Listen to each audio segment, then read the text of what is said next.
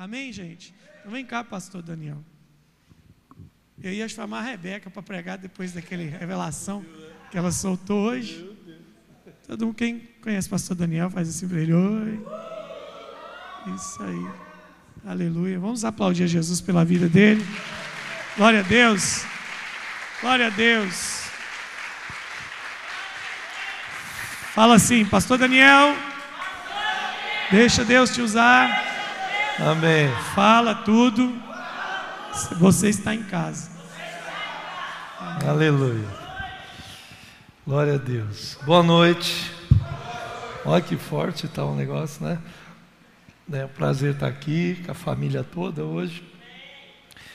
E é isso aí. É bom estar aqui.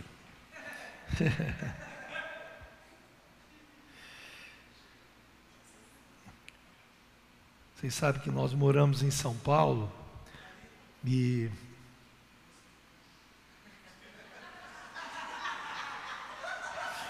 se eu não tocar nem arrepiado eu vou ficar. Me arrepia aí, meu filho. Brincadeira. É, Para mim sempre é bom demais estar aqui, né? Estava aqui em Patinga, na na igreja lá do apóstolo Valdir. E no meio de tudo isso aí, né, nós em São Paulo, eu acredito que a gente está no meio de uma guerra, né? E a gente não sabe o que está por trás de tudo isso. Né? É, mas quantos habitantes tem Valadares? Mas é 300 mil, só morreu seis. Não é que só morreu seis é que tem muito ruído, muito ruído. Né? Eu não sou aquele tipo de gente responsável, né? O pessoal mandou ficar em casa, eu estou viajando. e, mas é muito preocupante isso, né? Está acontecendo alguma coisa na nação que vai além do que a gente vê, vai além do que você ouve na mídia né? É muito ruído, muito barulho. Isso é uma coisa muito preocupante, né? Lá em São Paulo, eu moro num condomínio, né? Que são duas torres de 16 andares, tem quatro apartamentos por andar. Você não vê as pessoas andando dentro do prédio.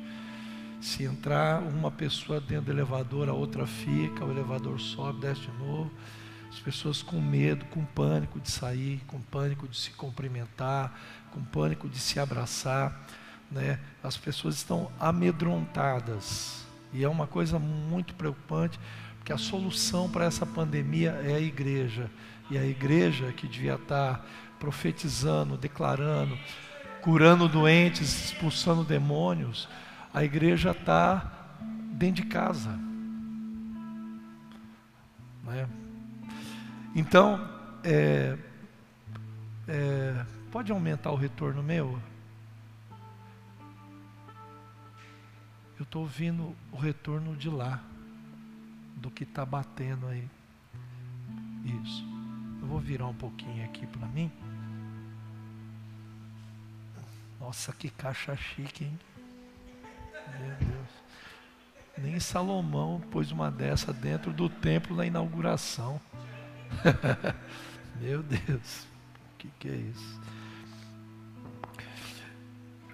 O ano passado, Deus me deu uma palavra que por muitos meses eu, eu ministrei essa palavra lá na, na igreja onde eu é, tenho pastoreado nesse ano até esse momento, né? até nesses últimos dias. E, e Deus me deu uma palavra assim, que foi uma sequência de, de palavras, né? Eu ouvi aquele apóstolo Dudu, né? E, e tem um livro dele, O Bom General, e ele fala muito sobre a guerra, né? E eu participei de um seminário com ele de três dias sobre aquele livro, O Bom General.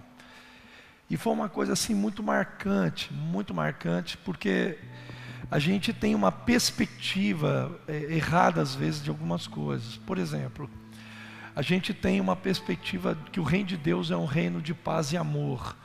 Um, e quando eu falo paz e amor, eu estou dizendo assim, aquela coisa pacata, apática, de, na verdade, nós somos agentes de paz, nós somos embaixadores da paz.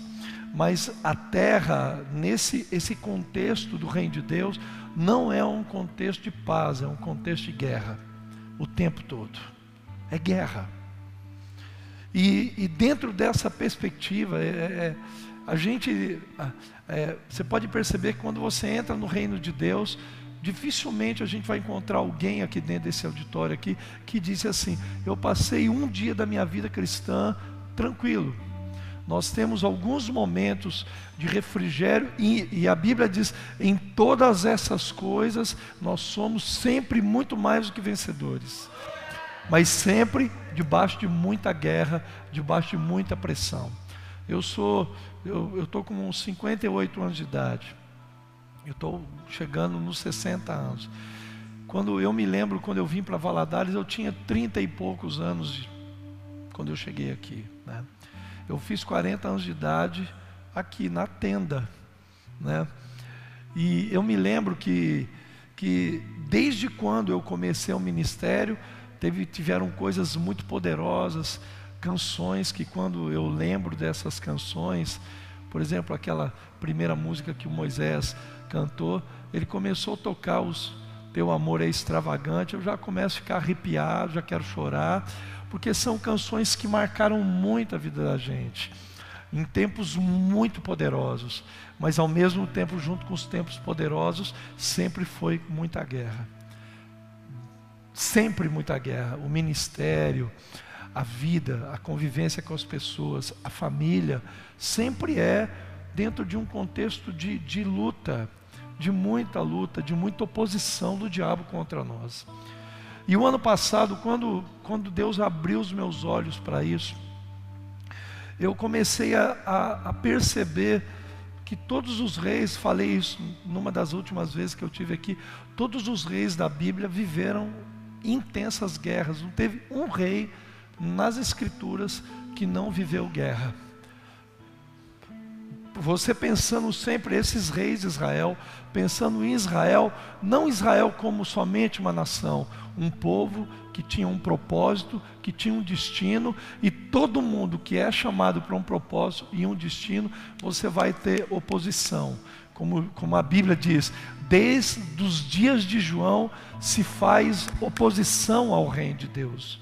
É a Escritura que diz isso. E diz assim: e são os violentos que se apoderam dele. E, são a, e ele diz assim: então o reino de Deus é tomado por força. Então é na força, e, e normalmente debaixo de muita pressão. Eu, quando eu penso nisso, meu irmão, eu comecei a, a, a entender essas coisas. Isso me levou no livro de Apocalipse, no capítulo 17, no verso 14, eu acho que a minha versão aqui é a revista atualizada, eu acho. É, no versículo 17 diz assim, no livro de Apocalipse: Estes combaterão contra o cordeiro. Então, desde, lembra quando a Bíblia diz, no livro de Gênesis, que a serpente, ela ia morder o calcanhar, era de Jesus, ele falando assim, mas ele pisaria a cabeça da serpente. Posso ouvir um amém, gente? Está falando que a serpente morderia o calcanhar dele. Quer dizer, a morte foi uma maneira da serpente morder o calcanhar dele, achando que a morte acabaria com o plano de Deus na terra. Mas ele, quando ele ressuscitou ao terceiro dia, ele pisa a cabeça da serpente. E isso é muito poderoso. É muito poderoso. E a Escritura diz no Apocalipse 17: diz assim: E estes combaterão contra o cordeiro, e o cordeiro os vencerá. E ele diz por quê? Porque é o Senhor dos senhores e o Rei dos reis. Aleluia, gente. Aleluia. E ele diz assim: e vencerão os que estão com ele. Ele está dizendo assim: todo mundo que estiver com ele vencerá. E ele diz assim: chamados, eleitos e fiéis. Mas você percebe, ele vencerá. Eles lutam contra o cordeiro e o cordeiro os vencerá. E todo mundo que está com o cordeiro, que tem a marca do cordeiro, também vai lutar contra o inimigo comum do cordeiro, que é o diabo. Aleluia! Assim como ele venceu, ele vai combater contra o cordeiro, o cordeiro vai vencer.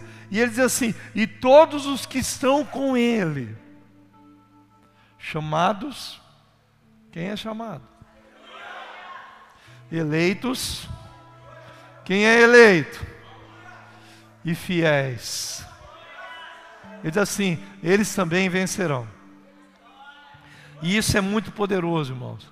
No final de toda essa pandemia, a gente já sabe qual é o resultado dessa guerra. É vitória. Aleluia. Aleluia. Esse é o resultado final disso. Nós já vencemos. Já vencemos. Isso tudo vai passar. O Espírito de Deus, ele está derramando luz sobre isso. Ele vai derramar luz nessa escuridão em toda essa, naquilo que é mentira, naquilo que é notícia superdimensionada. O Espírito de Deus, nós somos a igreja, a igreja está nessa terra e ela foi chamada para ser luz, e ela é luz sobre a escuridão. Aleluia! E Deus, Ele está derramando luz sobre isso. Eu entendo, sabe, irmãos, que quando a gente pensa nisso, a gente vai. Eu falei bastante sobre isso, uma das últimas vezes que eu estive aqui. Mas é engraçado, meu irmão, que todos esses reis, como eu falei, tiveram inimigos, falei aqui também, né? Os inimigos, nós temos, né? Todos nós temos níveis de guerra, né? São três níveis. Primeiro nível, o inimigo interior, a gente. A gente lutar com os nossos medos, né? Você pode ver que por mais que a gente tenta ter uma atitude de fé, quando alguém vem pegar na mão da gente, fica aquela coisa. Você já começa assim, está amarrado no nome de Jesus.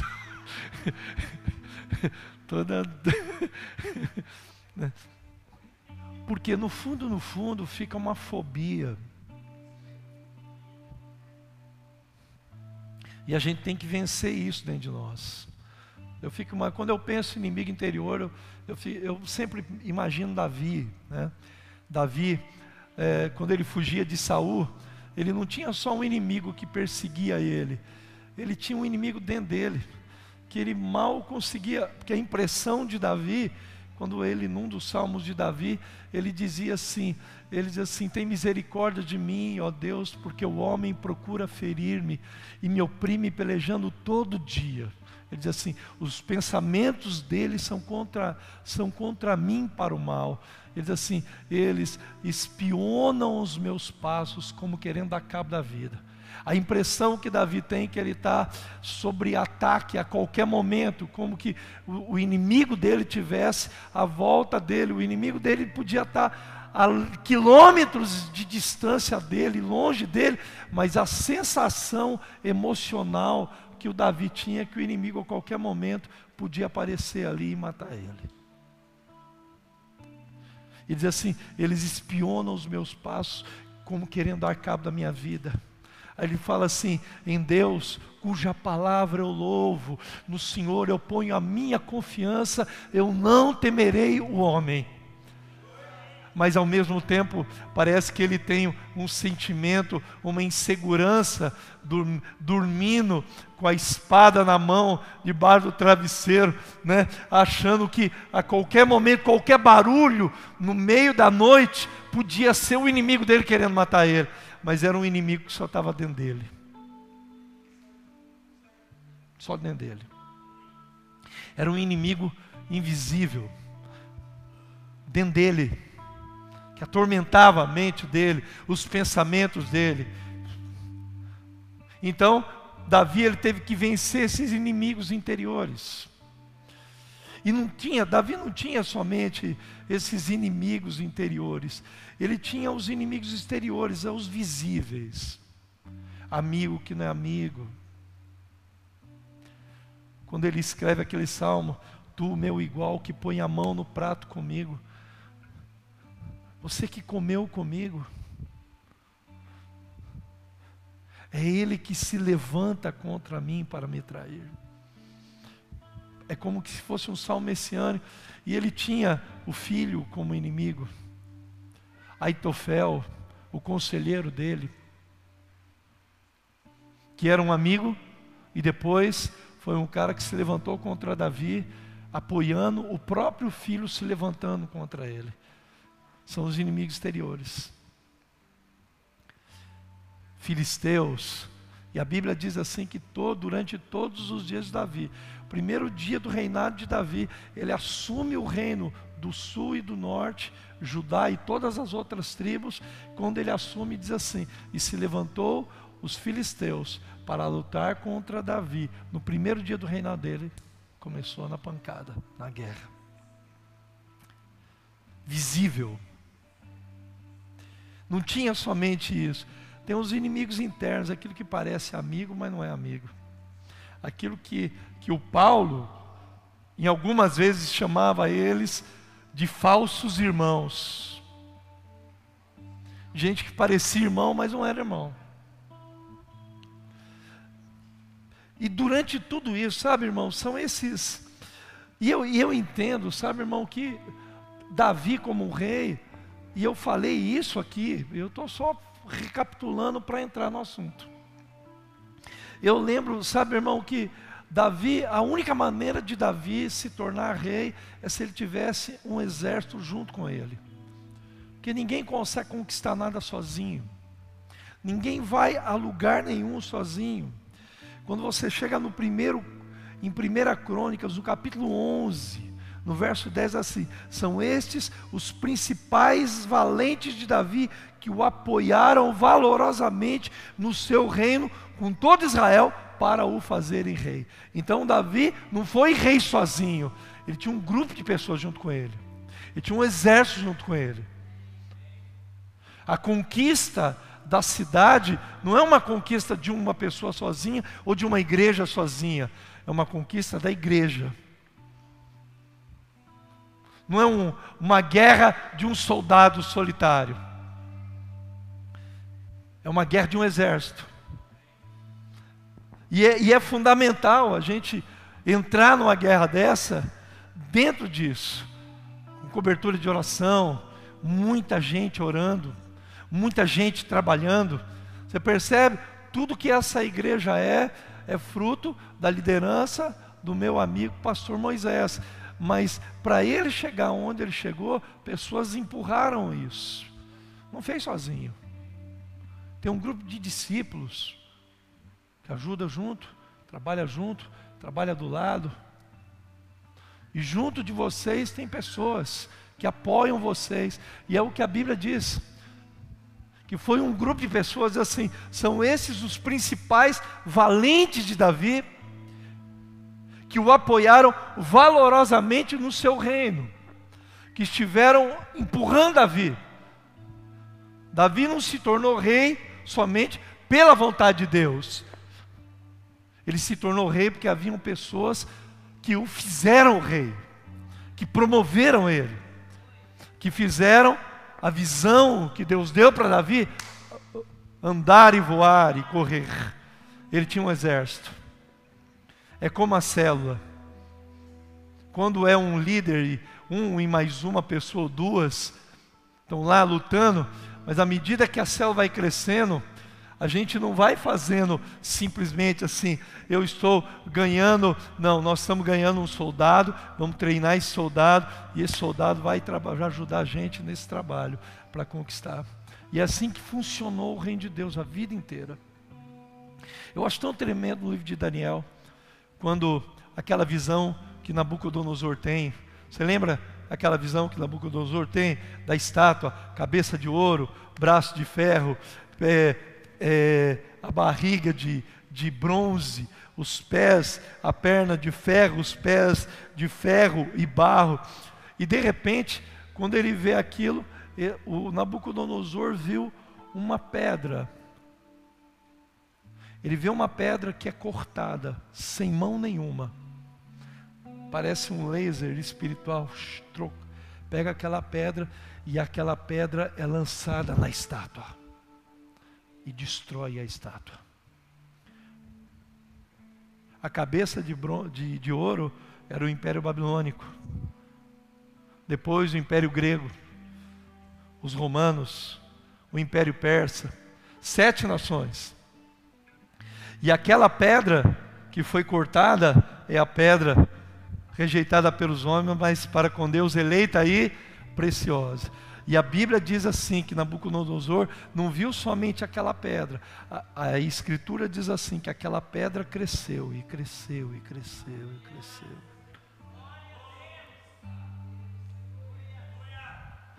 E se estendeu sobre toda a terra. Sabe pedra? A pedra que foi cortada é Jesus. Aquela pedra que se estendeu sobre toda a terra a igreja. É a igreja. Poderoso isso. Porque o avanço do reino de Deus depende da expansão da igreja. Então, não é uma guerra de um homem sozinho, é uma guerra de um exército.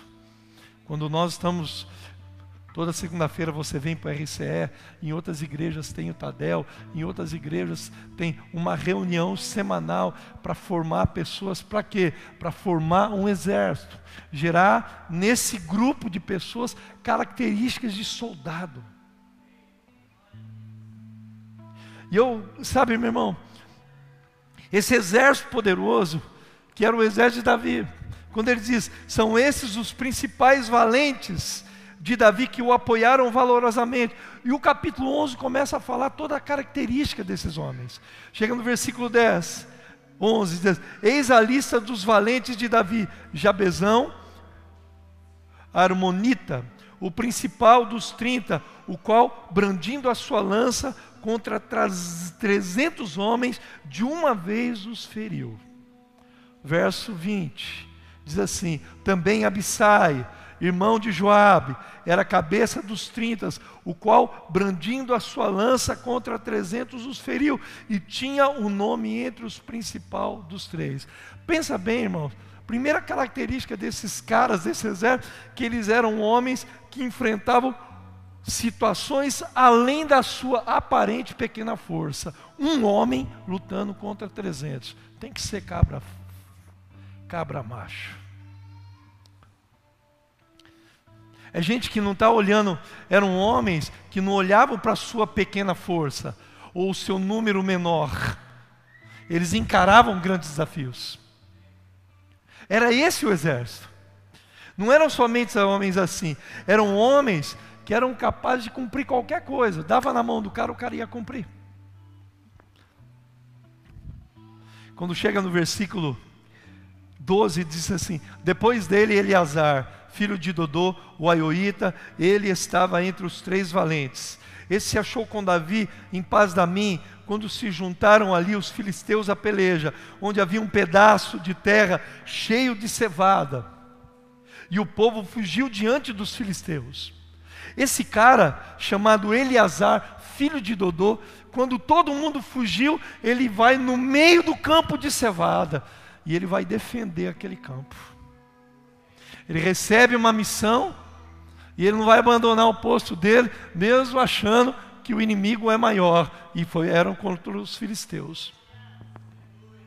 Era gente capaz de cumprir qualquer missão. Se dava para ele, missão dada, missão cumprida. É esse tipo de gente, irmãos, de que a gente, que a gente faz igreja. Que a igreja, ela se torna igreja. Não um aglomerado de pessoas, soldado, gente valente. Então não era um exército qualquer. Eram homens, o exército de Davi, as pessoas que se achegavam a Davi, eram homens com um alto nível de lealdade e honra, não somente para com Davi, mas de uns para com os outros. Porque a lealdade não pode ser uma coisa somente vertical para cima. A lealdade tem que ser horizontal.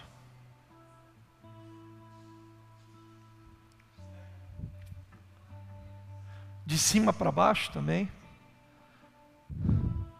Muito cobrado isso hoje. E às vezes de baixo para cima não vai. Sempre vai. Mas de cima para baixo. E Davi era um cara leal aos seus homens. Tirando o caso de Urias. Aí ele pisou na bola feia. Mas quando eu vejo isso, sabe, meu irmão? Aquele homem, lembra aquela situação? Davi dá um suspiro. Ah, se eu pudesse beber das águas que estão em Belém. Vocês lembram disso? Um dos homens de Davi, perto de Davi, porque quem consegue ouvir o sussurro de um líder é quem anda perto, não quem anda longe. Quem consegue ouvir o coração e o anseio de um líder é quem está perto, e a lealdade leva a isso. Davi suspirou: Ah, se eu pudesse beber das águas que estão em Belém. O Abissai ouviu aquilo, falou assim: Mano, vamos lá buscar água. E a Bíblia diz que entre o poço em Belém havia o exército dos filisteus, e a Escritura diz que esses homens foram por dentro do exército dos filisteus rasgaram o exército na, na espadada, pegaram a água, trouxeram a água para Davi e falou assim: meu rei, a água de Belém é para você. Mas olha o nível de lealdade desses homens, capazes de, de, de, dar o coração, de ouvir o coração do, do líder. Mas olha o nível de lealdade de Davi para com eles, quando Davi recebe aquele copo e fala assim: Eu não posso beber isso. Eu não posso beber o sangue dos meus homens. Ele pega aquele copo de água e oferece o copo em libação a Deus. Então ela, ela não é só verticalizada, de baixo para cima, ela é de cima para baixo, ela é dos lados. Então esses homens, esse exército tinha um alto nível de lealdade alto nível de lealdade. Sabe, irmão, eram homens que tinham não somente um alto nível de comprometimento e cuidado de uns com os outros, mas eram homens de extrema força e que eles não sabiam o que era a palavra difícil e impossível. Sabe aquele tipo de palavra? Isso não dá para fazer. Para eles tudo dava.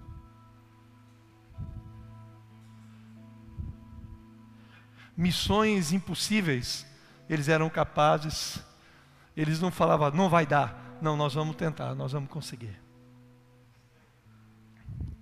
Quando você chega no versículo 22 do capítulo 11 de 1 Crônicas, olha só, também Benaia, filho de Joiada, era homem valente, de Cabizeel, e grande em obras, feriu dois heróis, Veja bem, não era, era um homem valente e ele feriu dois guerreiros muito poderosos. Venceu dois guerreiros. Ponto. Desceu numa cova e nela matou um leão, mas não matou um leão em qualquer momento. Matou um leão dentro de um buraco, no tempo da neve. Sabe aquele tipo de gente que faria. Ontem eu estava, imagina, Jesus, eu acho tremendo isso, que Jesus, quando, quando chama os discípulos, olha, é importante nós irmos do outro lado, lembra? Quando vem a, a, o mar, imagina se Jesus, ele falasse, olha gente, nós vamos atravessar do outro lado, mas é o seguinte, nós vamos pegar uma tempestade do caramba, o barco vai quase virar, mas fica tranquilo, vai dar tudo certo final. Você ia ficar no barco? A maioria pula fora. Por quê? Porque a gente faz parte de uma geração meia Nutella. Ela não gosta de desafios, de coisas difíceis. É por isso que as pessoas entregam uma célula rapidamente. A tal coisa não vai dar. É tão difícil, tudo é muito difícil.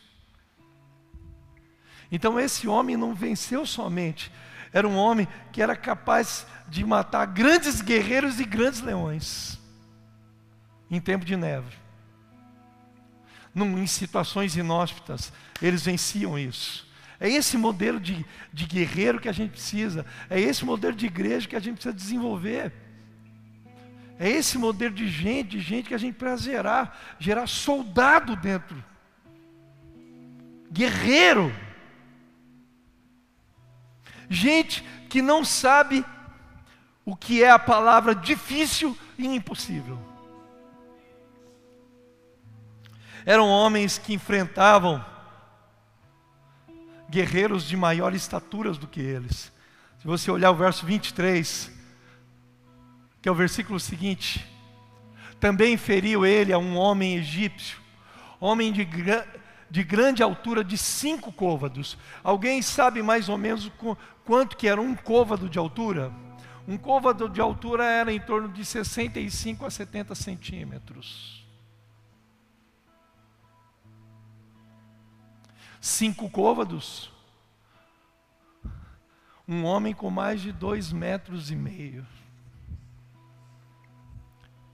Porque na, na nossa cabeça é difícil, é gente que encarava a gente que era maior do que ele. E que não sabia o que era a palavra difícil, impossível, isso não vai dar. Então, um homem, Davi não foi o único homem que enfrentou um gigante de mais de cinco côvados de altura. E ele não era somente um gigante, ele era um guerreiro experimentado. E é esse tipo de gente que enfrenta qualquer coisa. Vocês entendem o que eu estou dizendo, irmãos? Que não vai ser vencido pelo medo do coronavírus. Fique em casa.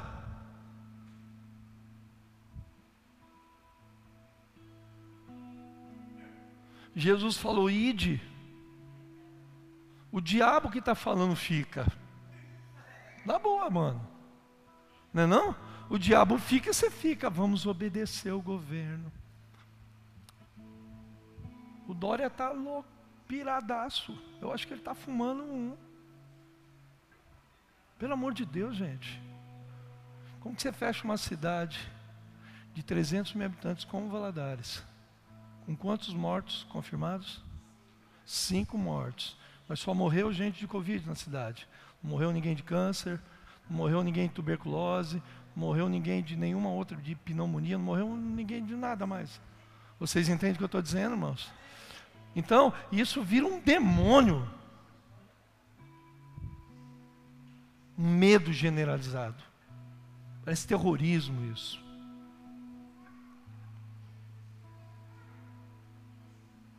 Dá menos de 1% dá 000.3.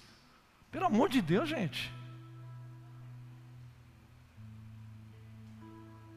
Tem uma coisa muito maior, e a igreja passiva nisso, submissa a isso, não faz nada,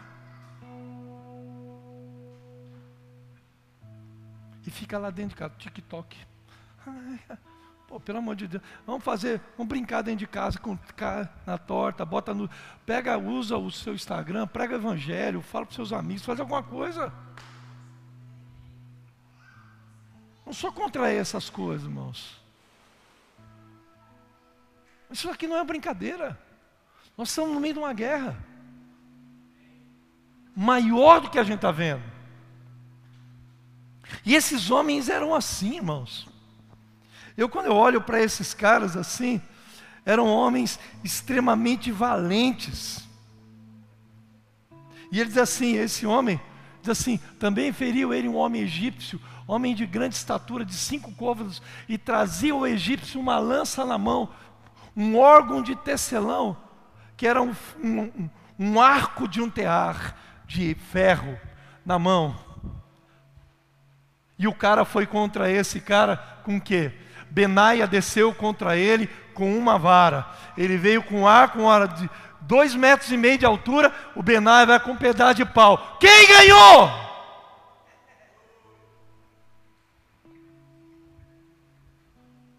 Quem venceu o cara? O Benaia. E diz assim: desceu contra ele com uma vara, um pedaço de pau, um porrete, arrancou a lança da mão do egípcio e com ela o matou.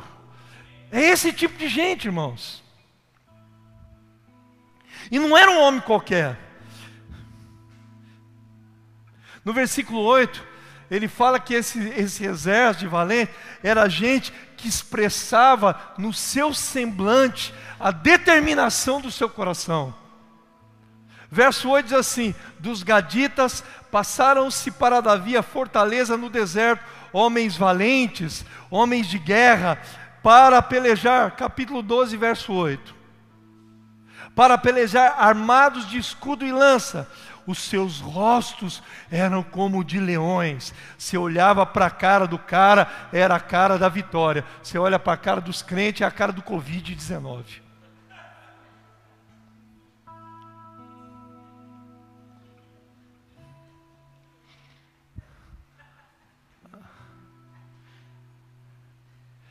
A paz do Senhor. Caiu o cotovelo uma hora dessa aí no chão. Não é verdade? Cumprimentar o irmão ali, porque eu estava com a mão toda molhada de álcool, ele foi me cumprimentar. Eu falei, irmão, estou com a mão molhada aqui. Vai aqui no cotovelo. Aqui. Mas você percebe, era gente que expressava o que estava dentro dele. Cara de leão. Você olhava no semblante do cara, pô, mexe com o cara não. Tem gente que olha para a pastora, para a Neiva, fala assim, pastora Neiva é séria, fala assim, meu Deus, você não tem ideia. Eu já boto um terror. Estava conversando pastor esses dias. Não, o pastor Daniel brinca tudo, mas a pastora Neiva, né? Séria ela, falou assim: é, a pastora não sabe o que eu passo em casa.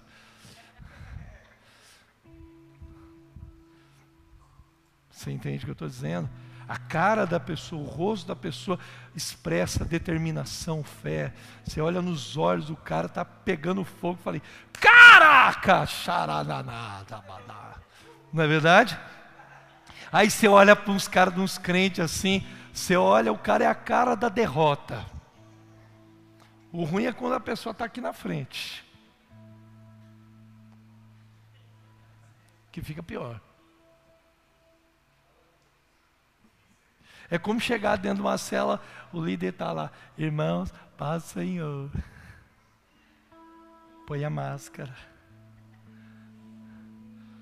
Eu estou com uma crise alérgica, já tem uns 20 dias. Estava pior, né? Aí eu vou respirar, dar aquela tosse. Ela falou assim: eu não posso tossir porque o cara já sai assim, já faz até. Sangue de Jesus. Por quê, irmãos? Porque quando você olha para um exército, irmãos, você vê a determinação do exército. Quando eu penso nessas coisas, sabe, irmãos, eu, eu, eu vejo que no meio de tudo isso, apesar de tudo isso, são características do exército de Davi que Davi tinha. Mas tem uma coisa extremamente fundamental para esse exército. A unidade do exército é que faz vencer a guerra e é a unidade do exército que dá novos territórios para eles. Esse exército tem que estar tá chegado, ajuntado. E o capítulo 11 e o 12 de 1 Crônicas, ele expressa isso. Quando ele chega, capítulo 12, quando chega no capítulo 12, irmãos, verso 15, diz assim: 15. Esses são os que passaram o Jordão no primeiro mês, quando ele transbordava por todas as ribanceiras e fizeram fugir todos os vales ao oriente e ao ocidente. Verso 16. Também alguns dos filhos de Benjamim, de cada tribo vieram homens. Esses homens tinham habilidades muito específicas, tinham características muito específicas. E quando veio alguns homens da tribo de Benjamim, diz assim: e de Judá vieram a Davi ao lugar forte, que era a fortaleza de Davi, que era chamada a caverna de Adulão. Davi escondido lá, fez daquele lugar um exército, e os homens começaram a se ajuntar a Davi. Saul havia morrido, e os homens iam para Davi. E Davi, ele tinha muito claro, não era somente as habilidades que esses homens tinham, determinação, as conquistas de cada um, mas era importante isso. E Davi saiu-lhes ao encontro e lhes falou, dizendo: Se vós vindes a mim pacificamente, e para me ajudar, o meu coração se unirá com o de vocês. Ele diz assim: Porém, se é para me entregar aos meus inimigos, sem que haja deslealdade nas minhas mãos, o Deus dos nossos pais o veja e o repreenda. Então, Davi, quando vai ao encontro daqueles homens, Davi, ele, além das habilidades de cada um, esses homens, ele, Davi tinha uma expectativa desses homens. Ele esperava desses homens algumas coisas. Vocês querem se unir a mim? Vocês querem andar junto comigo? Vocês querem ir nessa guerra junto comigo? Mas ele fala e ele começa a dizer o, o que, que ele esperava desses homens. Sabe quando eu olhei isso, irmão? Davi, ele tinha aquela. Se você olhar no começo do texto, no capítulo 11, no verso 1. Capítulo 11, voltando um capítulo. Então todo Israel se ajuntou a Davi em Hebron, dizendo: Somos teus ossos e somos a tua carne.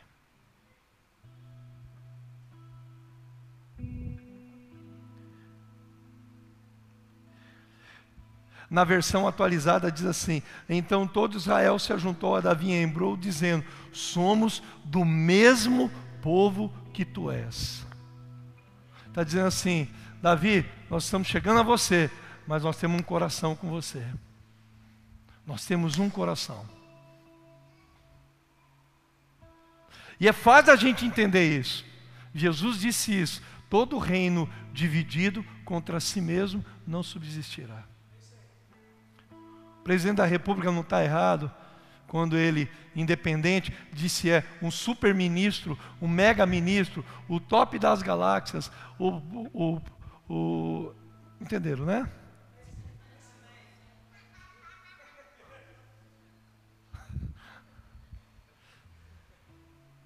Se não está alinhado com ele, ele não está errado. Aí eu te pergunto: é normal um homem subalterno, com a prerrogativa de escolher o, diretor da Polícia Federal, não era do Sérgio Moro. Ele concedeu isso a ele, mas não era a prerrogativa dele, era do presidente.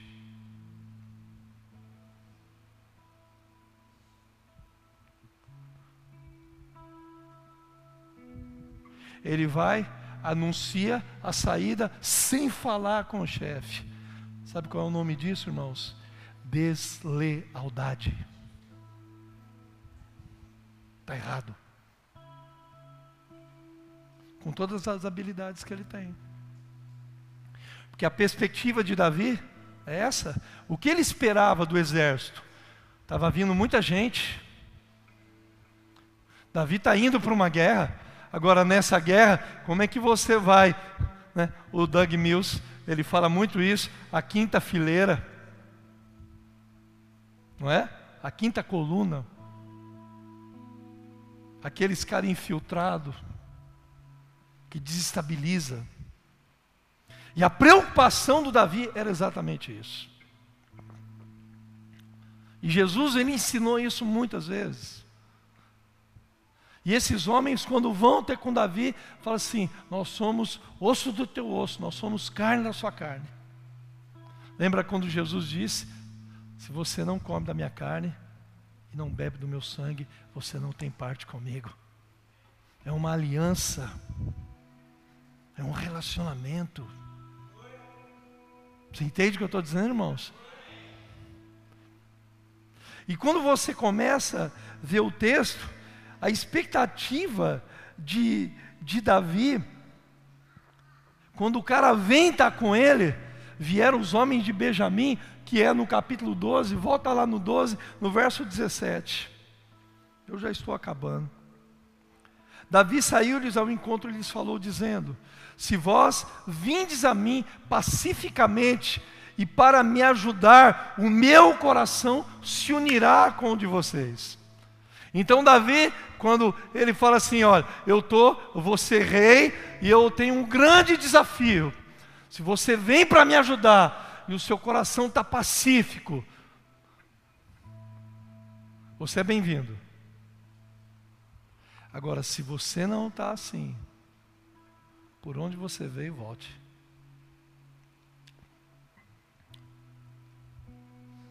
E eu acho muito forte isso. Porém, se é para me entregardes aos meus adversários, não havendo maldade em mim, o Deus dos meus pais o veja e o repreenda. Então, Davi, quando ele olha, ele percebe que esses homens, eles precisam ter algumas, algumas características, é o que Davi esperava daqueles homens. O que, que ele esperava desses homens? Que esses homens tivessem uma mente pacífica e pacificada pelo Espírito de Deus. Não pode ser gente conflituosa, treteira, que gosta de treta, que gosta de intriga.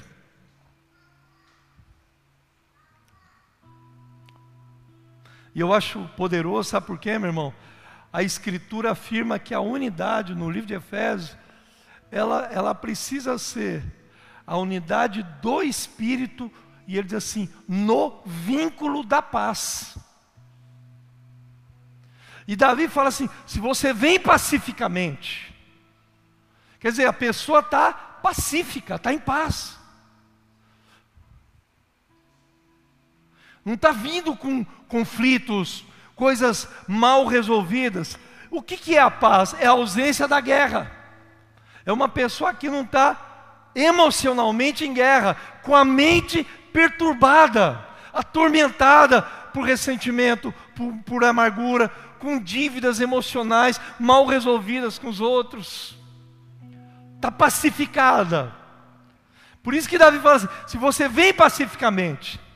então, quando eu penso nisso, meu irmão, eu penso que a unidade do exército é fundamental, mas essa pessoa precisa ter uma mente pacífica e essa mente tem que estar pacificada pelo Espírito de Deus, tem que estar tudo resolvido. Não está com o coração em conflito, em luta. A pessoa vem, como ela não está pacificada, irmãos, ela vira uma tribulação no nosso meio. Ela vira uma guerra. A pessoa é uma bomba ambulante. E Davi está falando assim: você está vindo pacificamente? Segunda coisa que eu vejo nesse texto é que a unidade ela depende da pessoa ela ter o desejo de ajudar e servir naquilo que é necessário servir o propósito daquele que está liderando. E diz assim: se você vem pacificamente para me ajudar, vocês entenderam o que eu disse?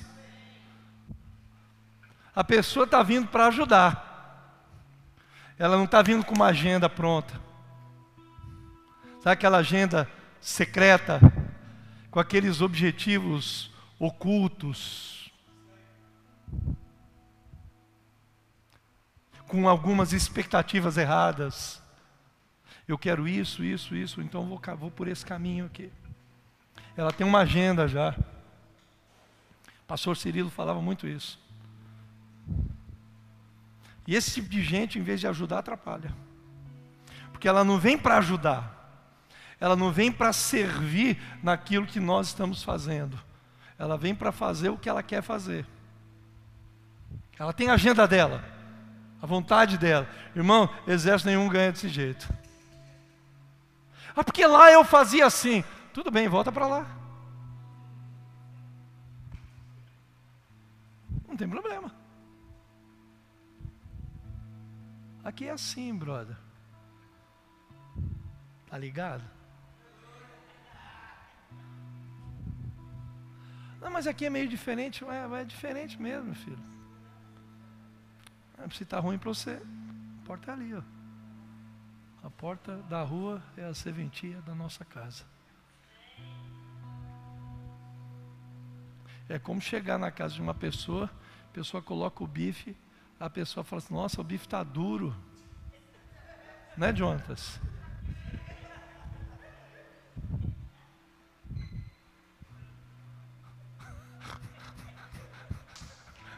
Ele sem graça.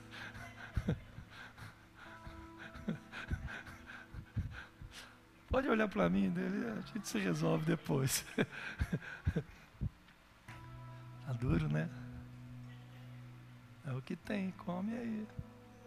Ou não come, mas não fala nada.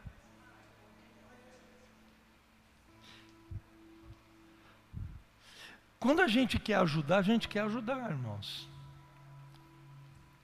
Então Davi tem aquela expectativa de que a pessoa vem para ajudar. Ter o simples desejo em ajudar a cumprir o propósito que já está sendo feito. Servir, ajudar no trabalho que já está sendo realizado. Aleluia. Aleluia. Terceira coisa que eu vejo importante é ter unanimidade de coração para vencermos a guerra. A gente não tem que ter somente uma mente pacífica para ter unidade. A gente precisa ter o coração para ajudar para ter unidade. Terceira coisa, eu preciso ter unidade e unanimidade. E eu vejo no versículo, no capítulo 12, no verso 38, diz assim: Todos esses homens de guerra postos em ordens de batalha, vieram a Hebron, resolvidos a fazer Davi rei sobre todo Israel. Também todo o resto de Israel, diz assim: tinham o mesmo coração para estabelecer Davi como rei. A minha tradução diz assim: eram unânimes em fazer Davi rei. É o mesmo coração, mesma mente, você entende o que eu estou dizendo, irmãos? Aleluia? É o mesmo coração, a mesma mente. Sabe, irmãos, se você quer ir rápido para algum lugar, vá sozinho.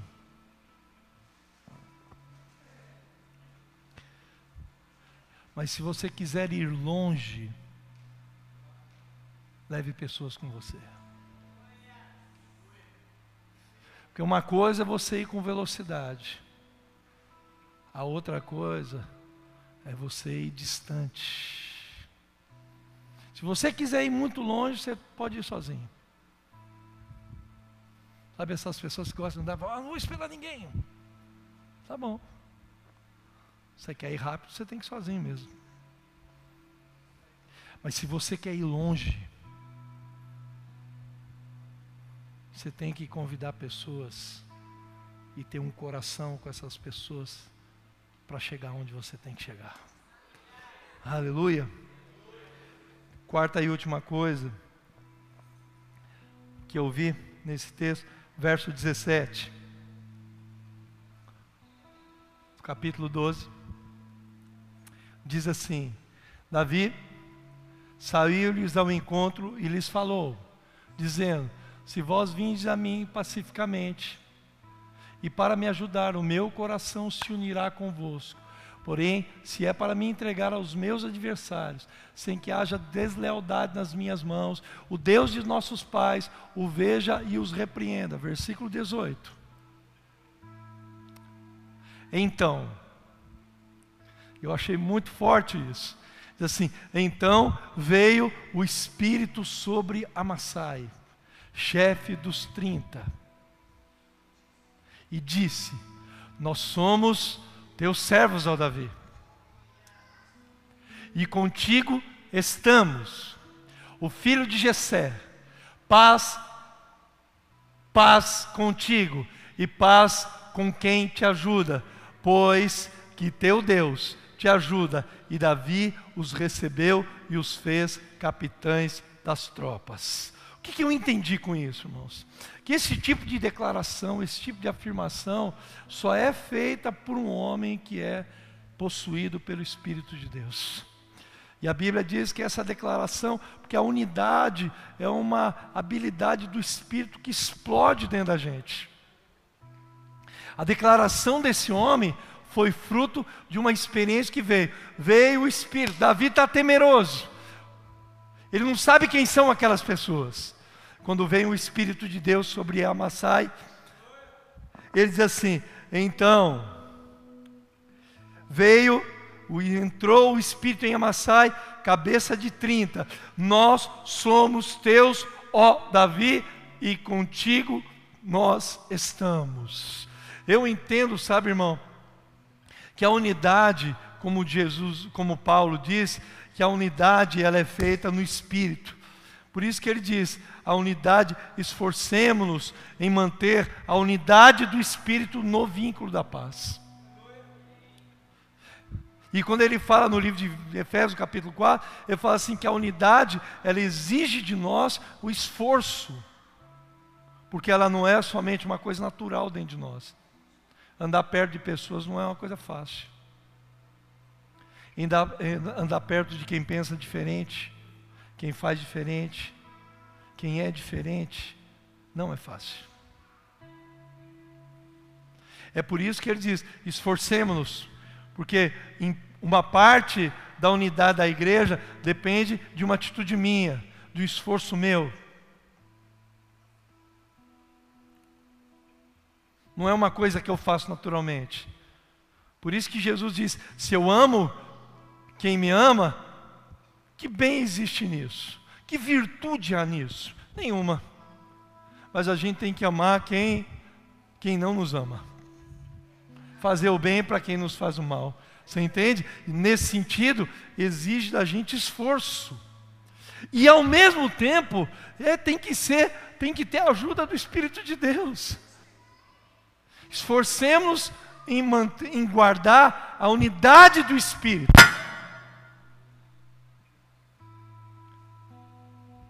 A unidade do Espírito. Quando Amassai faz essa declaração, a Bíblia diz que o Espírito Santo veio sobre ele. É só no Espírito, irmãos. Então, ser cheio do Espírito nesse sentido, irmãos, a unidade da igreja, ela precisa ser feita no Espírito. De homens que andam com o Espírito, de homens que dependem do Espírito, de homens que se submetem ao Espírito, de homens que se abrem para o Espírito de Deus. Você entende o que eu estou dizendo, irmãos?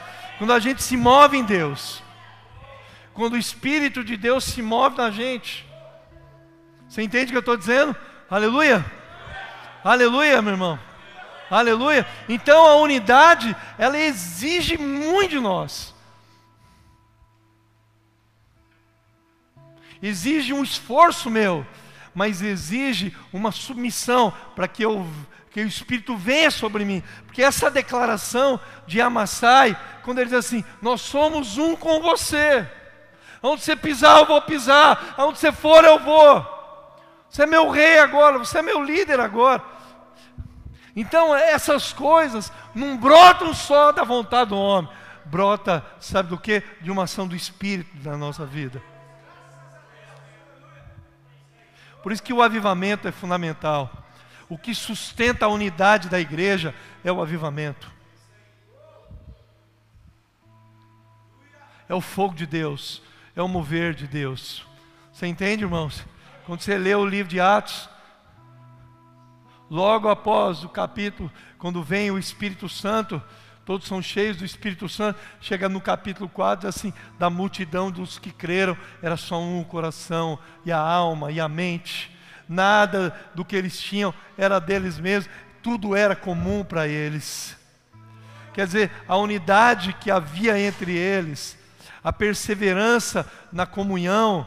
E ele diz lá no capítulo, então, quando vem, no capítulo 3, eles perseveravam, capítulo 2, verso 42, perseveravam na doutrina dos apóstolos e perseveravam na comunhão.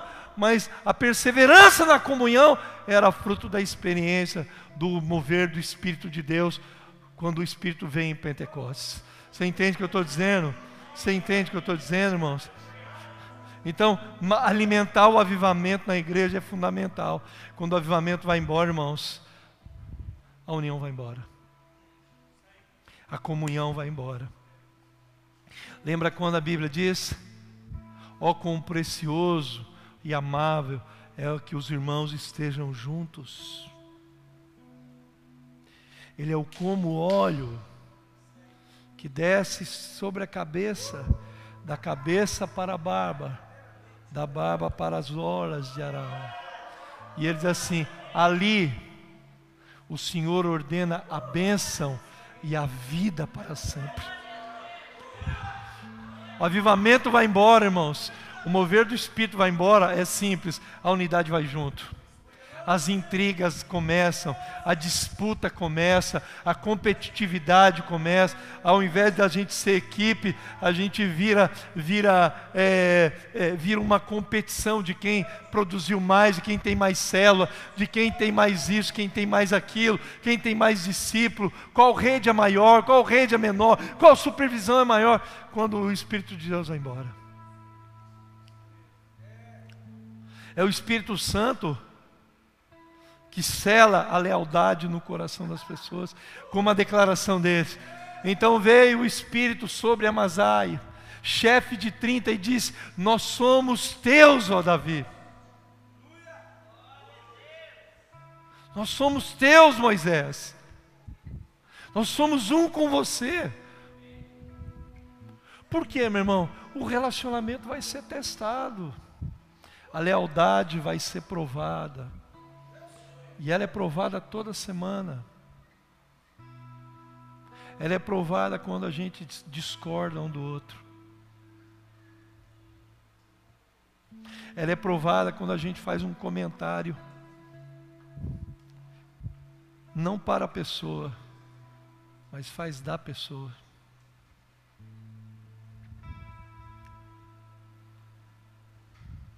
Aleluia. Quando tem avivamento, irmãos, ninguém está preocupado com isso. As pessoas estão preocupadas em trazer o reino de Deus. Oh, aleluia, irmãos. Por isso que não dá para andar na carne. Lembra quando a Bíblia diz: as obras da carne são quais? Começa onde? Inimizades, porfias, ciúmes, dissensão.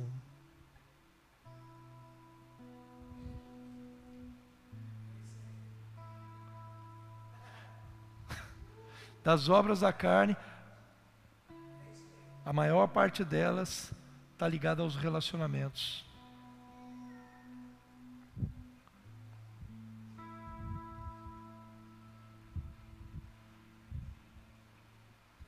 Uma outra parte delas está ligada à área sexual. E a menor delas está ligada à área da sobrevivência, glutonarias, descontrole em comer, essas coisas, que é obra da carne também. Mas a maior parte delas está ligada a ciúmes, dissensões, divisões e facções. Aleluia. Aleluia, gente. Mas todo aquele que é guiado pelo Espírito, ele tem o que? Paz, longanimidade, paciência, benignidade, bondade, mansidão. E todas essas coisas nós necessitamos dela para quase tudo na nossa vida quando se trata de relacionamento que a igreja é baseada em relacionamento, família é baseada em relacionamento. Em grandes empresas, sabe, existe um, um, um, uma coisa em empresa que chama, ele, ele fala é, para medir a temperatura, que é o clima organizacional. Sabe o que é clima organizacional? Dentro daquela empresa, como que está o clima, o ambiente entre as pessoas, entre os chefes, os funcionários, o clima organizacional, se é de medo, se é, a pessoa tem medo, se é de fofoca, de, de traição. E a igreja a mesma coisa. Aliás, aqui não pode ter isso. Aleluia. Aleluia. Vamos ficar em pé? Oh. Aleluia. Levante as suas mãos aos céus, para que o Espírito de Deus nos encha, irmãos. Para que o Espírito de Deus encha os nossos corações. Para a gente nos esforçar e manter a unidade do Espírito. Mas o Espírito de Deus tem que vir sobre nós. Levante suas mãos. Peça, Espírito de Deus, enche a minha vida. Venha sobre a minha vida, Senhor, para que eu possa declarar o que Amazai declarou. Nós somos um. Nós somos teus, ó Davi. Contigo estamos.